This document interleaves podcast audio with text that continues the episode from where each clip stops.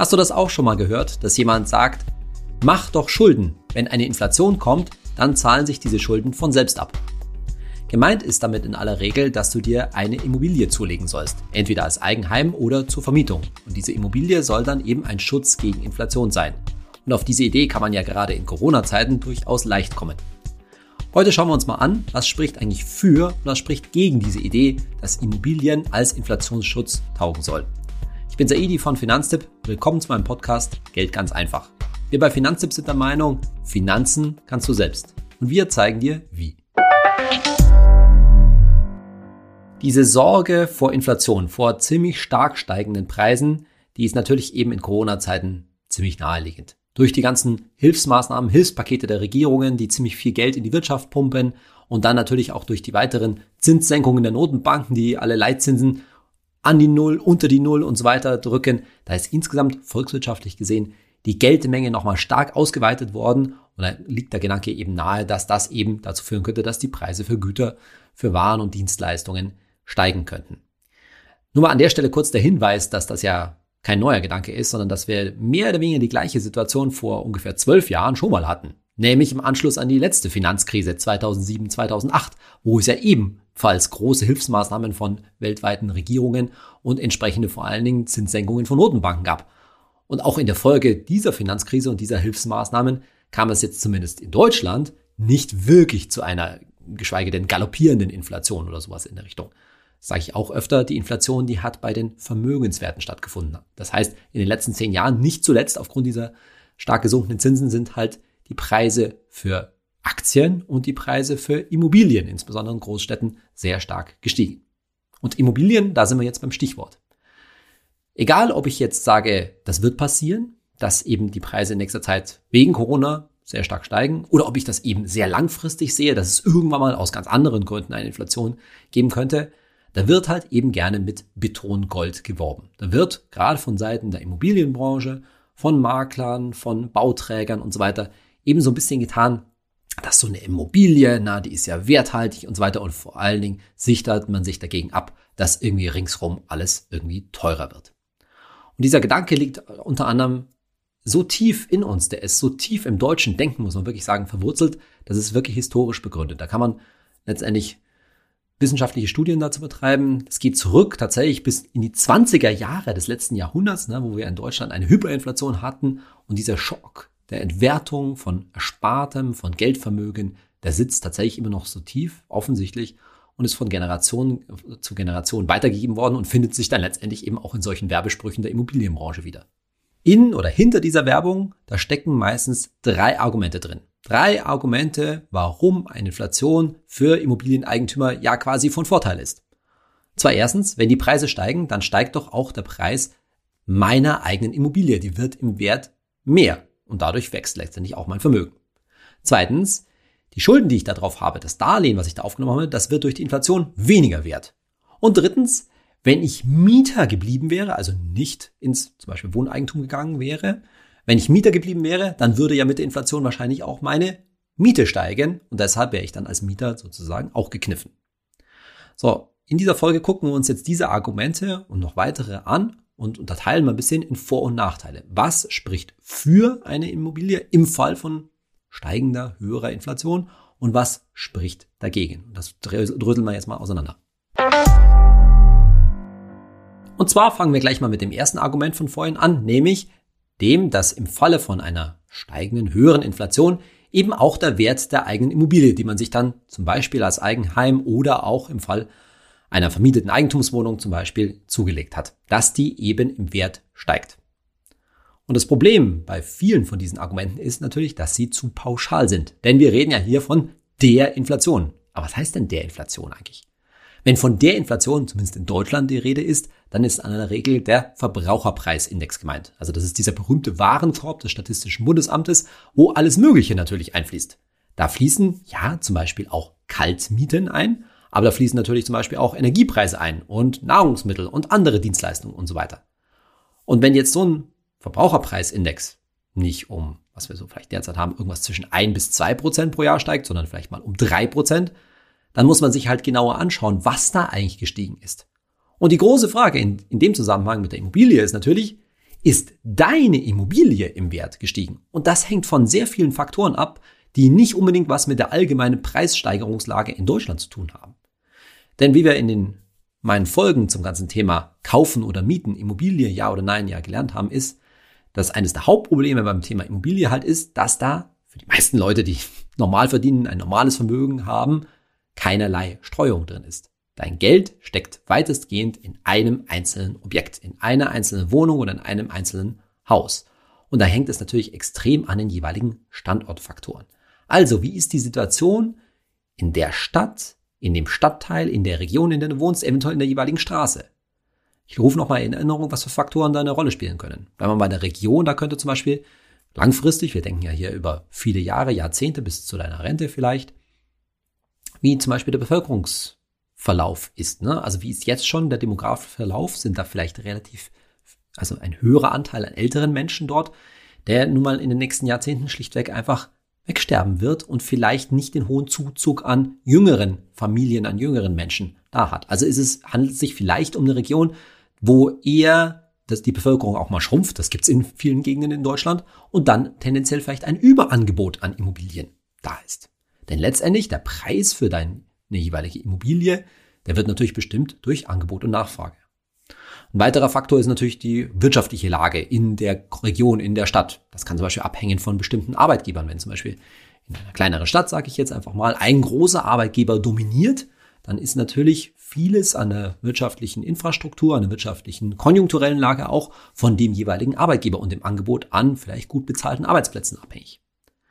Gehen wir weiter. Wie sieht's mit dem, mit dem Baubestand in der ganzen Gegend aus? Ist die eher beliebt oder ist da viel zu tun? Wie sieht die soziale Struktur in der Umgebung aus? Und dann nicht zuletzt natürlich, wie sieht's konkret vor Ort, vor Ort in der Straße aus? Muss da vielleicht die Kanalisation gemacht werden und so weiter? Und damit kommen Kosten in, in Zukunft auf, die, auf dich zu. Und dann natürlich nicht zuletzt der eigentliche Bauzustand, der eigentliche Stru äh, Substanz sozusagen des Hauses, in dem du wohnst, egal ob das jetzt ein komplettes Eigenheim ist oder in dem deine Wohnung liegt.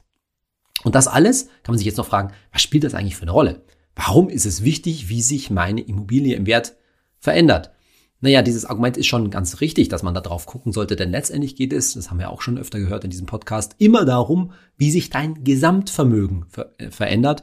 Denn letztendlich vielleicht nicht von einem Tag auf den anderen, kannst du natürlich auch oder könntest du deine Immobilie wieder zu Geld machen, mit anderen Worten äh, verkaufen. Und dann ist halt die Frage, was ist die auf dem jeweiligen Immobilienmarkt jetzt gerade wert? Das könnte ganz praktisch natürlich relevant sein, wenn du zum Beispiel ein Haus gekauft oder gebaut hast für deine Familie, aber im Alter das vielleicht nicht mehr bewohnen willst, weil es vielleicht zu groß ist, weil du näher an die Stadt ziehen willst, weil du eine Erdgeschosswohnung brauchst, weil du dich nicht mehr um so viel Garten kümmern möchtest und so weiter. Und wenn man das dann zu Geld machen möchte, vielleicht auch dann irgendwann später mal das Haus verkaufen, Kinder vorzeitig Erbe ausbezahlen, das vielleicht auch teilen, dann spielt es sehr wohl eine ganz praktisch auch für eine Rolle, was für einen Wert du da erzielen kannst.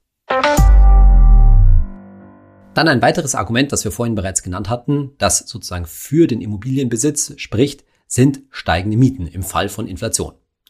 Auch da muss man wieder gucken, was sagt eigentlich dieser Verbraucherpreisindex, dieser Warenkorb aus, das heißt, wenn der steigt, heißt das nicht automatisch, dass Mieten steigen müssen. Das kann zum Beispiel auch der Fall sein, dass der vor allen Dingen von, ich mache mal ein Beispiel, von Energiepreisen, von steigenden Strompreisen und Benzinpreisen und Ölpreisen getrieben ist, dieser Verbraucherpreisindex. Wäre jetzt nur ein Szenario. Und es ist übrigens auch nicht immer so, dass wenn allgemein in einer Gegend, sag ich mal, die Immobilienpreise steigen, die Kaufpreise, die Verkaufspreise für Häuser und Wohnungen, dass damit automatisch auch die Mieten steigen oder dass die Mieten im gleichen Verhältnis steigen. Denn ein viel beobachtetes Phänomen, gerade in deutschen Großstädten wie München oder Berlin, war, dass dort in vielen Gegenden die Immobilienpreise in den letzten Jahren stärker gestiegen sind als die Miete. Da weiß ich schon, ne? die Miete, das ist immer so, gerade Stichwort Berliner Mietendeckel, das ist immer ein sehr großes Politikum. Das ist etwas, wo alle oder viele Leute sehr allergisch reagieren, wenn die Mieten eben nach oben gehen. Aber tatsächlich ist es so, dass gerade in diesen Metropolen die Kaufpreise in vielen Fällen deutlich, deutlich stärker gestiegen sind als die Mieten. Wenn ich jetzt nicht sagen will, dass steigende Mieten in dieser Republik kein Problem sind. Aber das muss man sich auch klar machen. Es ist nochmal viel deutlich teurer geworden, eine Wohnung in München zu kaufen, als im Mittel, das mag vereinzelt anders aussehen, als zur Miete dort zu wohnen. So. Und dann ist jetzt die Frage, wenn jetzt aber Inflation sich als steigende Mieten niederschlagen würde, was, wie sieht das dann aus? Im Fall eines Immobilienbesitzes, wenn du Vermieter bist, also wenn du eine Wohnung gekauft hast und die vermietest, dann ist es natürlich erstmal ganz klar, dass du einen Vorteil hast, wenn die Mieten steigen, weil du wirst dann zumindest die Möglichkeit haben, auch deine Miete mit zu erhöhen, wenn der allgemeine Mietenspiegel äh, steigt und erzielst natürlich dadurch höhere Einnahmen. Wenn du jetzt im Eigentum wohnst, ja, wenn du Wohneigentum äh, selbst bewohnst, dann ist das schon ein bisschen anders, weil dann muss man ein bisschen um die Ecke denken. Da muss man sich ja fragen, wenn du zur Miete geblieben wärst, was würdest du jetzt mehr zahlen? Sogenannte Opportunitätskosten heißt das dann immer in der, in der Wirtschaftslehre. Und da ist natürlich die Frage, wäre dir das als Mieter zum Verhängnis geworden? Wir haben in unseren Szenarien zum Thema Kaufen oder Mieten immer wieder ausgerechnet, wie wichtig es, wenn ich zur Miete bleibe, wie wichtig es ist, eine gute Geldanlage zu haben. Sprich natürlich breit gestreut langfristig in Aktien-ETFs zu investieren, damit langfristig eine gute Rendite zu erzielen und haben aber dann auch festgestellt und ausgerechnet, dass selbst bei vernünftig steigenden Mieten so ein Mieter eben das ganz gut machen kann. Dann fressen auch die Mieten, die steigenden Mieten, auch im Alter, nicht das Vermögen auf, warum weil ich eben eine gute Rendite auf mein Geld äh, erziele und damit vor allen Dingen auch im Alter eine steigende Miete tatsächlich relativ gut bezahlen kann. Aber klar ist auch, in so einem Szenario, wenn jetzt die Mieten irgendwie durch die Decke gehen würden, also exorbitant steigen, äh, steigen würden, dann würden in vielen Fällen auch ein guter ETF-Anleger, der zur Miete wohnt, damit nicht mithalten können und dann würde das langfristig tatsächlich zum Problem werden können. Also das ist tatsächlich schon dieses Szenario, stark steigende Mieten, ein durchaus Argument, sich zumindest mal über Wohneigentum Gedanken zu machen. Und jetzt zum dritten Argument von vorhin und vielleicht zu der wichtigsten Erkenntnis, nämlich dem Argument von ganz am Anfang, dass man nämlich immer wieder sagt und hört, Schulden, gerade bei Inflation, die zahlen sich ja quasi von selbst ab. Und deswegen soll man auch Schulden machen. Was ist damit eigentlich gemeint? Gemeint damit ist ein Szenario, du hast ja eine Immobilie, Haus oder Wohnung gekauft, hast natürlich einen Kredit darauf aufgenommen, aufgenommen und in vielen Jahren hast du noch 100.000 Euro Restschuld auf diesen Kredit. Das heißt, 100.000 Euro an Wert an aufgenommenem Darlehen hast du noch nicht an die Bank zurückgezahlt. So, und wenn man sich jetzt vorstellt, man hat zu dem Zeitpunkt dann eine höhere Inflation. Mit höher meine ich jetzt vielleicht eine Größenordnung vielleicht von drei Prozent pro Jahr, vier Prozent pro Jahr. Das wäre aus heutiger Sicht schon wirklich eine ziemlich enorme Inflation, wo wir ja typischerweise Inflationsraten so zwischen ein und zwei Prozent haben. Aber ich rede jetzt auch nicht von abartigen Inflationsraten von vielleicht sieben, acht oder zehn Prozent pro Jahr, wie man sie vielleicht in manchen Entwicklungsländern ab und zu mal sieht. Nee, aber sagen wir mal drei oder vier Prozent pro Jahr. Und dann kann es in, im, im, im Laufe der Zeit durchaus sein, dass diese 100.000 Euro, und jetzt kommt wieder diese Barwertberechnung, die kennst du ja schon jetzt aus meinem Podcast, dass diese 100.000 Euro in der Zukunft eben nicht mehr 100.000 Euro wert sind, sondern in Anführungszeichen nur noch knapp die Hälfte. Vielleicht 50, 55, 60.000 Euro. Das heißt, und dadurch, durch diese Kniff, diese, dass man da die Inflation gegenrechnet, sagt man auf einmal, ah, diese 100.000 Euro Schulden, das sind nur noch eigentlich 50 oder 60.000 Euro Schulden. Ist doch super. Hat sich quasi der Schuldenberg von alleine erledigt. Und das steckt tatsächlich hinter diesem Argument, das eben aus der Immobilienbranche immer wieder angeführt wird.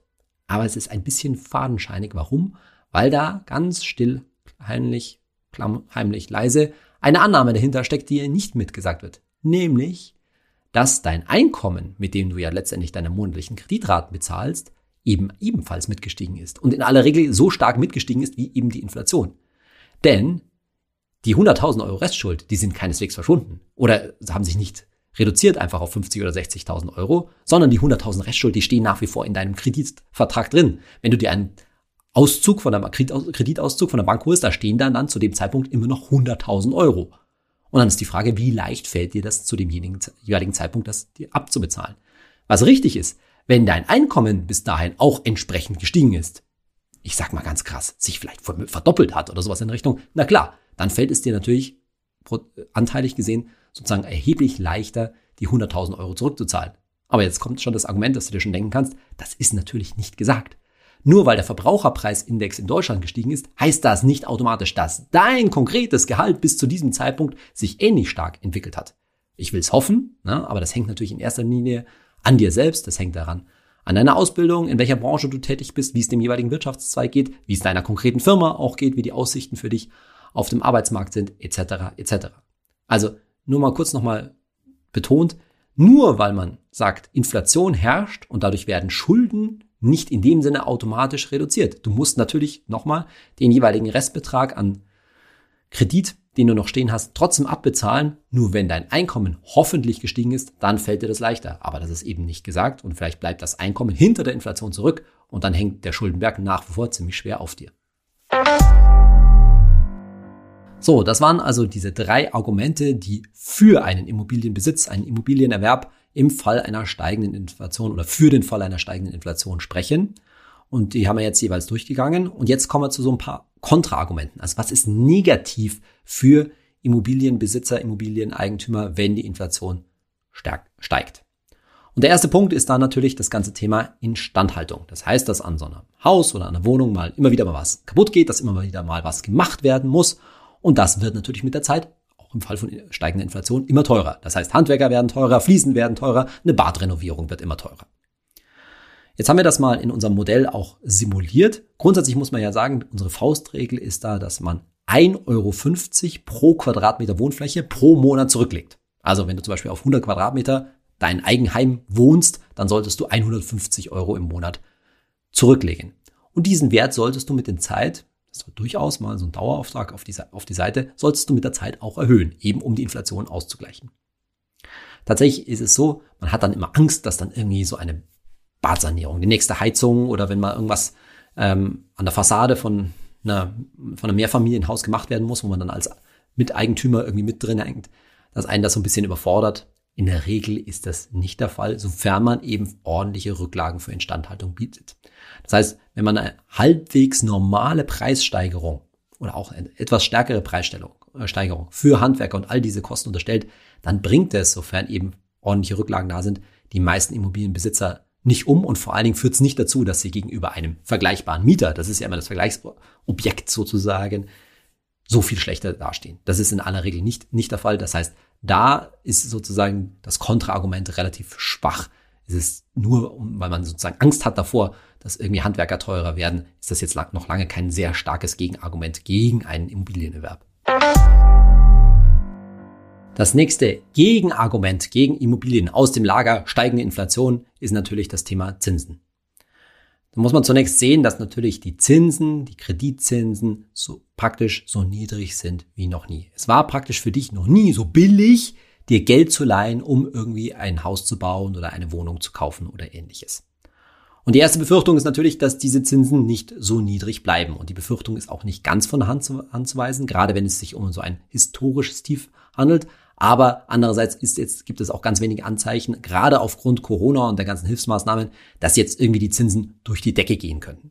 Nichtsdestotrotz, wenn du heute daran denkst, dir eine Immobilienfinanzierung, eine Immobilienfinanzierung aufzunehmen, ein Darlehen aufzunehmen, dann solltest du eine relativ lange Zinsbindung, wie man sagt, vereinbaren. Das heißt, die Laufzeit dieses Vertrages, für die der Zins eben festgeschrieben ist, der Zins, der in aller Regel ziemlich niedrig sein wird, der sollte meistens länger als zehn Jahre sein, eher 15, 20 Jahre oder sogar eventuell noch länger. Da gilt es eben gut, Zinsen zu vergleichen.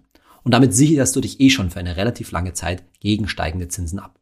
Aber ja, irgendwann läuft das mal aus. Vielleicht auch schon, weil du das vor einiger Zeit schon gemacht hast. Und dann äh, musst du dich natürlich um eine sogenannte Anschlussfinanzierung kümmern. Das heißt, du musst einen neuen Kreditvertrag, eine neue Finanzierung aufnehmen mit den entsprechend jeweils gültigen Zinskonditionen. Jetzt könnte man sich überlegen, ja, wenn das in zehn Jahren zum Beispiel der Fall ist, da könnten ja schon die Zinsen deutlich höher stehen. Und dann könnte meine Kreditrate steigen. Und dann könnte das alles passieren, dass ich mir das nicht gut leisten kann. Und das mündet natürlich dann ganz schnell in so einen Gedanken, hm, gerade wenn aufgrund der steigenden Preise die Zinsen auch steigen, weil dann natürlich die Notenbanken eher angehalten sind. Also gerade die EZB hat ja als Ziel Bekämpfung der Inflation und ist deshalb gehalten, wenn die Inflation raufgeht, auch entsprechend die Zinsen hochzusetzen, dass es dann eben teurer wird, da eine Anschlussfinanzierung aufzunehmen. Das ist grundsätzlich auch alles richtig, die Überlegung und die Befürchtung ist auch nicht ganz von Hand zu weisen, vor allem wenn man länger, länger in die Zukunft denkt, eben nicht nur 10 Jahre, sondern 15, 20 Jahre. Aber was du dabei nicht übersehen darfst, ist, dass du hoffentlich in deinem deiner Finanzierung, in deinem Kredit auch eine ordentliche Tilgung vereinbart hast. Das heißt, dass du mit jeder Monatsrate auch ordentlich an Schulden an die Bank zurückzahlst. Und der Punkt ist schlichtweg der, egal ob das jetzt in 10 Jahren, 15, 20 Jahren ist, dass sich dein Schuldenberg, von dem wir ja vorhin schon gesprochen haben, bis dahin ordentlich verringert hat. Und das heißt, du zahlst dann auf einen erheblich geringeren Anteil an Schulden höhere Zinsen. Und das wiederum, das haben wir natürlich alles im Rahmen unserer Simulation durchgerechnet, führt dazu, dass sich steigende Zinsen in Zukunft gar nicht so stark auswirken. Das heißt, auch wenn das unangenehm ist und etwas ärgerlich ist, in aller Regel werden die Zinsen wahrscheinlich nicht so krass steigen, muss man deutlich sagen, dass du wirklich Probleme mit der Rate bekommst und vor allen Dingen nochmal spielt halt eine große Rolle, dass du bis dahin hoffentlich ja schon einen signifikanten Anteil deiner Schulden zurückgezahlt hast. Anders gesagt, dass ein wesentlich größerer Anteil des Hauses, der Wohnung dir bereits selbst gehört. Als nächstes wollen wir uns noch ein Argument anschauen, das weniger mit den Immobilieneigentümern, Immobilienbesitzern zu tun hat, als vielmehr mit der Alternative, nämlich mit der Alternative zur Miete zu bleiben und dann eben schwerpunktmäßig in langfristig in Aktien-ETFs anzulegen. Wie sieht's eigentlich für ETF-Anleger, für Mieter, Schrägstrich ETF-Anleger und steigende Inflation aus? Klar, auf der einen Seite gibt es natürlich dieses Gespenst steigender Mieten, wo wir schon gehört haben, solange die vernünftig steigen, kann ich, wenn ich eine gute Rendite auf mein Vermögen erziele, auch langfristig mir steigende Mieten ganz gut leisten. Das Phantom ist sozusagen, das Unheil ist nur, wenn die Mieten irgendwie komplett durch die Decke gehen würden. Aber was ist eigentlich mit meiner ETF-Anlage? Was ist mit meinen Aktien sozusagen im Fall von einer steigenden Inflation? Und das ist ein größeres Thema, zu dem könnte ich vielleicht auch mal eine eigene Podcast-Folge machen, aber nur mal vielleicht so viel. Wenn kurzfristig die Inflationsraten anziehen, die Preise anziehen, dann ist es erstmal nicht so gut für Aktien tatsächlich, denn in aller Regel sollten die Notenbanken, die Zentralbanken, insbesondere die Europäische Zentralbank, dann die Zinsen erhöhen, denn deren Aufgabe ist ja vor allen Dingen auch die Bekämpfung von Inflation. Und durch höhere Zinsen bekämpfen sie sozusagen die Ausweitung der Geldmenge, werden weniger Kredite vergeben und damit tendenziell auch weniger steigen die Preise nicht so stark. Da nur die Anmerkung, ich bin mir gar nicht so sicher, wie das wirklich im konkreten Fall jetzt nach Corona und so weiter aussieht, wenn sie nämlich die Zinsen erhöhen würden, die Zentralbanken, insbesondere die EZB, und dann verschiedene Schuldner sich ihre Kredite nicht mehr so gut leisten können. Das können einzelne Firmen sein, aber auch, ganz, auch ganze Länder. Und deswegen dürfte es durchaus spannend sein, wie es in Zukunft damit steht, wenn dann tatsächlich mal es zu diesem Inflationsszenario kommt, was ja nicht gesagt ist. Aber was machen die Zentralbanken dann? Erhöhen sie die, die Zinsen und wie stark erhöhen sie die Zinsen? Aber tatsächlich ist es so, dass solche kurzfristigen Inflationssorgen, wie man an der Börse dann immer sagt, tatsächlich ein bisschen Gift für die Börse sind. Denn warum? Wenn die Zinsen steigen, dann werden alle möglichen Zinspapiere, also festverzinsliche Anlagen, Staatsanleihen, aber tatsächlich tendenziell auch Tagesgeld und Festgeld attraktiver. Und dadurch ist eher so ein bisschen der Anreiz gegeben, dass risikoaverse Anleger oder einen Teil ihres Geldes zumindest von der Börse abziehen und eben in solche relativ sicheren Anlagen tendenziell wieder mehr stecken. Und dadurch werden natürlich Aktien verkauft, die schmeißt, kommen die Aktien auf den Markt und dadurch fallen die Kurse. Das muss jetzt nicht gleich einen Börsencrash auslösen, aber es kann schon mal zu einer Phase von sinkenden Aktienkursen führen. Also ja, so mal so Inflationsgespenster, wie man so schön sagt, die können schon mal negativ für ETF-Anleger, für Börsenkurse sein. Langfristig gesehen ist es aber übrigens nicht so, dass Aktien grundsätzlich unter einer steigenden Inflation unbedingt leiden müssen. Warum? Machen wir uns kurz klar, was bedeutet denn Inflation eigentlich? Inflation sind steigende Preise und steigende Preise sind jetzt für die Aktien oder genau gesagt für die Aktiengesellschaften, für die Unternehmen nicht unbedingt Gift, weil die können dann schlichtweg ihre Waren, Dienstleistungen und so weiter zu höheren Preisen verkaufen und damit mehr Umsatz machen. Gleichzeitig haben sie auf der anderen Seite aber wahrscheinlich auch höhere Kosten im Einkauf und so weiter. Das heißt, mehr, höhere Personalkosten zum Beispiel müssen mehr für Löhne und Gehälter ausgeben. Und das kann sich auch mal so die Waage halten. Alles, was ich an der Stelle sagen will, ist, es ist nicht so, dass langfristig Inflation für Aktien unbedingt Gift sein muss. Das kommt immer auf die konkrete Situation an, wie stark die Inflation tatsächlich ist und wie sich andere Faktoren vor allen Dingen noch auf die Kurse auswirken. Wenn wir das alles nochmal zusammenfassen, dann muss man vor allen Dingen eines feststellen. Immer wenn die Rede von Immobilien ganz generell ist, dann ist schon Vorsicht geboten. Denn Wohnen, egal ob im Eigenheim oder zur Miete, tun wir immer nur an einem Ort. Und bei Inflation, steigenden Preisen geht es schlichtweg darum, wie sich der Preis, meine Wohnkosten an meinem konkreten Ort verändert. Also sowohl steigt meine Miete sehr stark oder eben nicht, es kann ja auch sein, dass die Inflation sehr hoch geht, aber ich Gott sei Dank einen guten oder netten Vermieter zum Beispiel habe und meine Miete nicht so stark steigt. Und auf der anderen Seite, wie entwickelt sich mein Objekt, mein Haus, meine Wohnung im Wert langfristig? Und auch das mag durchaus ganz anders aussehen. Es mag noch stärker steigen im, im Verhältnis zur Inflation, so wie in den letzten Jahren in den Großstädten, oder es mag tatsächlich auch mal im Preis hinter den steigenden Preisen deutlich zurückbleiben. Also Da ist die Frage auf der Seite der Wohnkosten, wie sieht da die Entwicklung ganz konkret bei mir aus?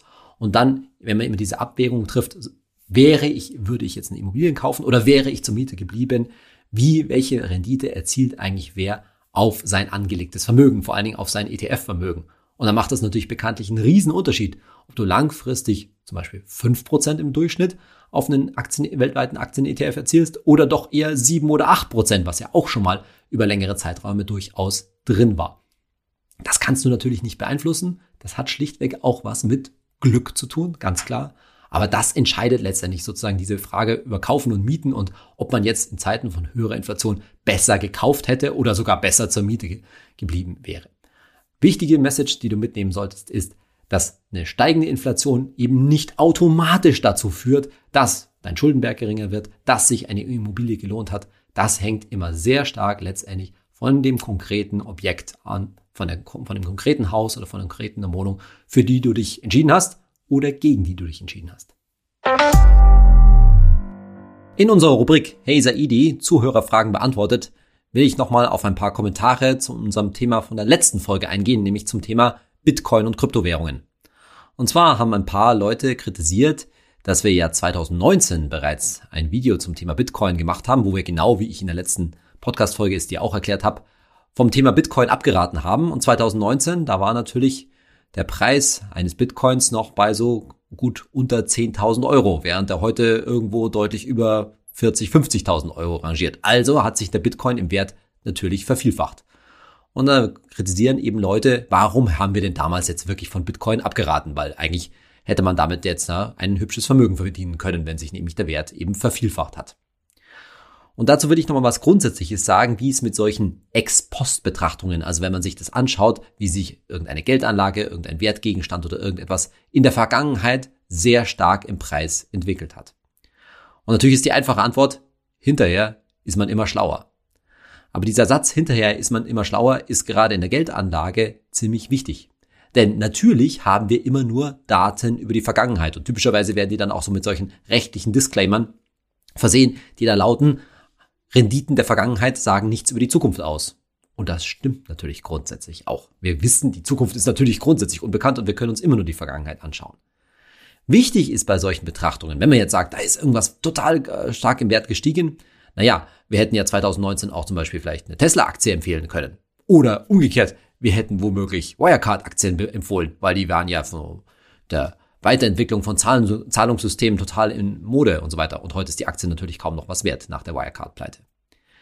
Also hinterher ist man immer schlauer und entscheidend an dem Satz ist eigentlich vor allen Dingen, dass du immer, wenn du eine Anlageentscheidung und wahrscheinlich auch jede Entscheidung im Leben treffen solltest, diese immer beurteilen solltest von dem Zeitpunkt und von dem Wissen aus, das du hattest zu dem Zeitpunkt, als du die Entscheidung getroffen hast.